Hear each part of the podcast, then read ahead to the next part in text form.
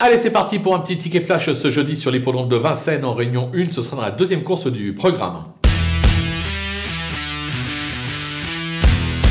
Dans cette épreuve, on va s'appuyer sur la candidature du numéro 6, instrumentaliste, euh, qui bénéficie d'un superbe engagement au plafond des gains. C'est un cheval qui euh, n'a plus à faire ses preuves euh, sur la piste de Vincennes. C'est l'entraînement Garato. Ce sera Alexandre Brévard qui lui sera associé. le lot est de qualité, peu de partant, mais vraiment un, lot de très bonne facture. Mais je pense qu'il est capable de tenir la dragée haute à tous ses adversaires du jour, raison pour laquelle on va le tenter gagnant et placé.